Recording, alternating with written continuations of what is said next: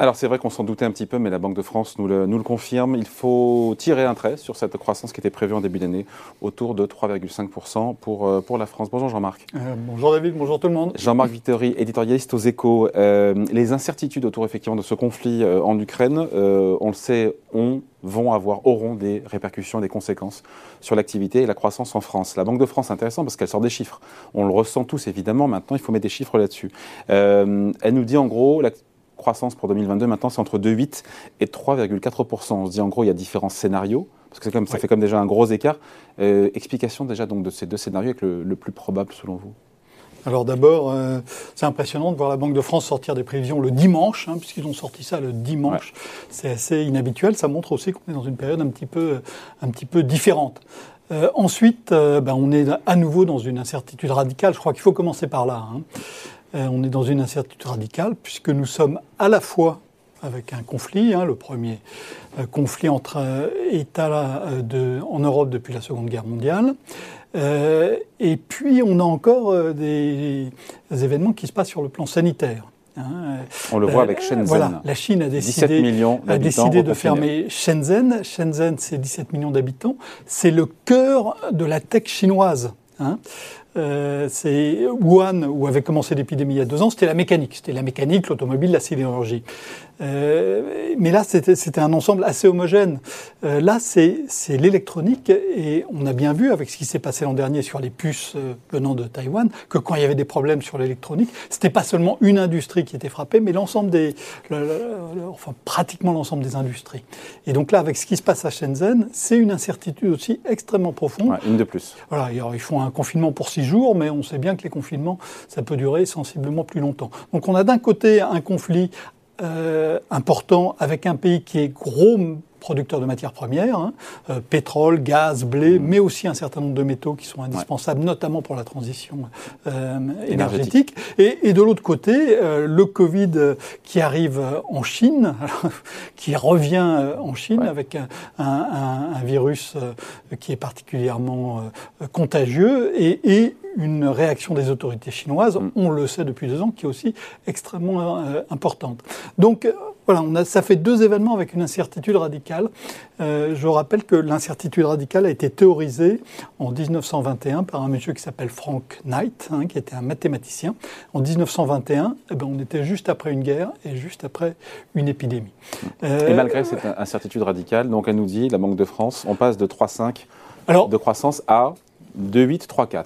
Voilà, fait des 2, 3, 4, on a du mal à y croire. Mais ça suppose de faire des hypothèses sur le prix du gaz, sur le prix du pétrole, sur le prix du blé. Et ensuite, selon les hypothèses qu'on retient, euh, on arrive à des chiffres de croissance euh, un petit peu euh, différents.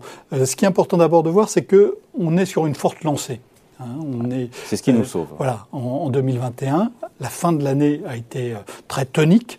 Et, donc, euh, c'est un peu comme en montagne. Hein, il y a des histoires d'acquis et de moyenne. C'est un peu comme en montagne. Si vous montez beaucoup euh, la, veille, l'altitude moyenne à laquelle vous serez le lendemain, ben, elle sera plus élevée parce que vous avez beaucoup monté euh, en fin de journée la veille parce que il faisait bon, vous étiez en forme, etc.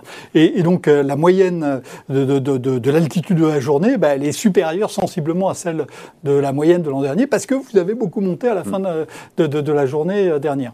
Et, et donc, la croissance, c'est pareil. On a eu une très forte croissance en, fin d'année 2021. Et c'est ça qui nous porte sur la moyenne, mm.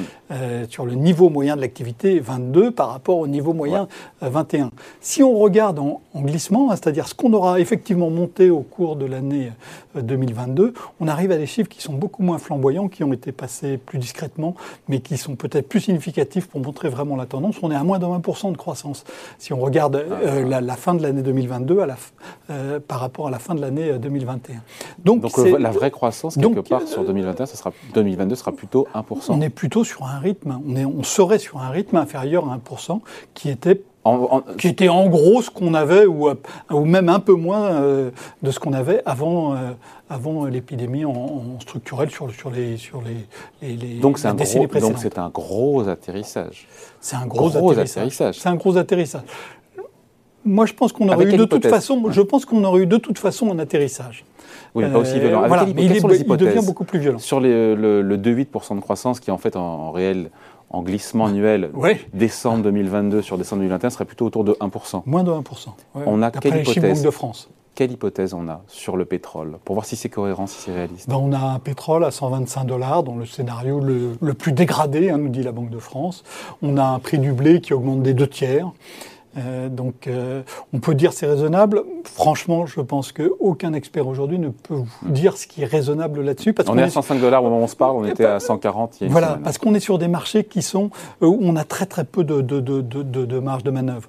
Euh, si vous n'avez pas de, fer, vous pouvez vous en passer, vous pouvez vous arranger, tout ça. Si vous n'avez pas de pétrole, ça va très très très vite. Si vous n'avez pas de blé, ça va encore plus vite.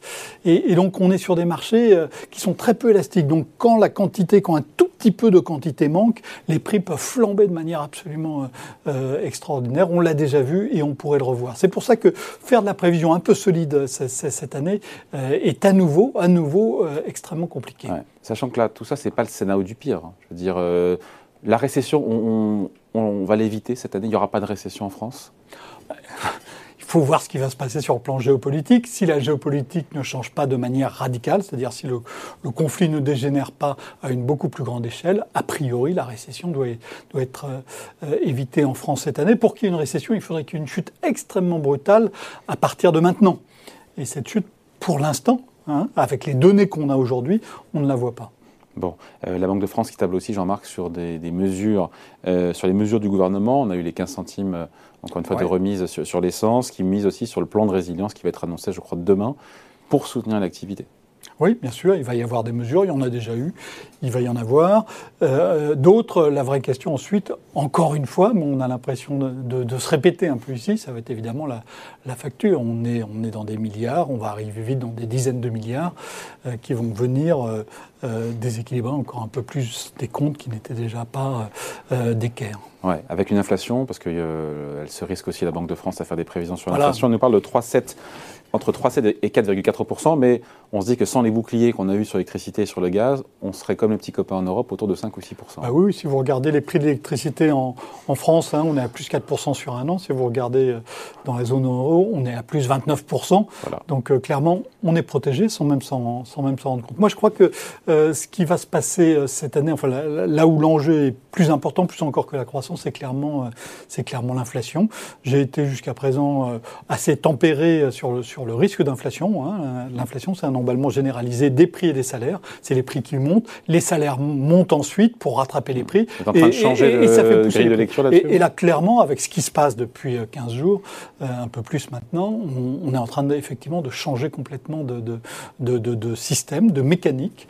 Et, euh, c'est ça qui va être ça se termine toujours bien, le, quand même, le plus intéressant. Ah ben, ça, ça, se termine toujours bien, ça peut durer des années avant que ça se termine bien.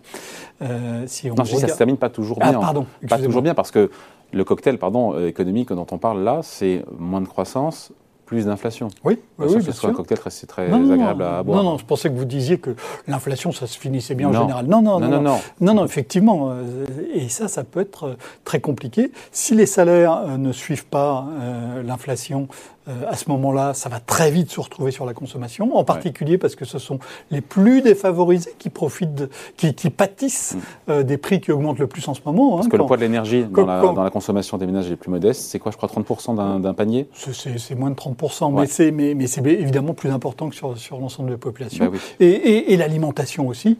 Et, donc, euh, si on a une augmentation forte des prix de l'alimentation et des produits pétroliers, ce sont les ménages les plus défavorisés qui vont morfler. Ça va se retrouver très très vite, évidemment, dans leur niveau de vie, dans leur, euh, dans leurs sentiments, dans leur, euh, aussi sur le plan politique, ça peut avoir des traductions politiques, mais ça va se traduire aussi, évidemment, sur la, sur la consommation extrêmement, extrêmement rapidement. Et si les salaires augmentent plus vite euh, euh, que, que, les prix, ce qui c'est une bonne chose. pardon Les salaires qui augmentent plus vite que les prix, c'est une bonne chose pour euh, les salariés. Oui, c'est une bonne chose pour les salariés, mais c'est ce qu'on a vu dans la France du choc pétrolier de 1973, où contrairement aux autres pays, les salaires ont progressé sensiblement plus vite que les prix euh, mmh. pendant, pendant, plusieurs années, et ça a mis euh, l'industrie française sur le flanc. C'est-à-dire que les entreprises françaises n'ont pas pu investir. Alors vous allez me dire aujourd'hui, elles font des profits mirifiques.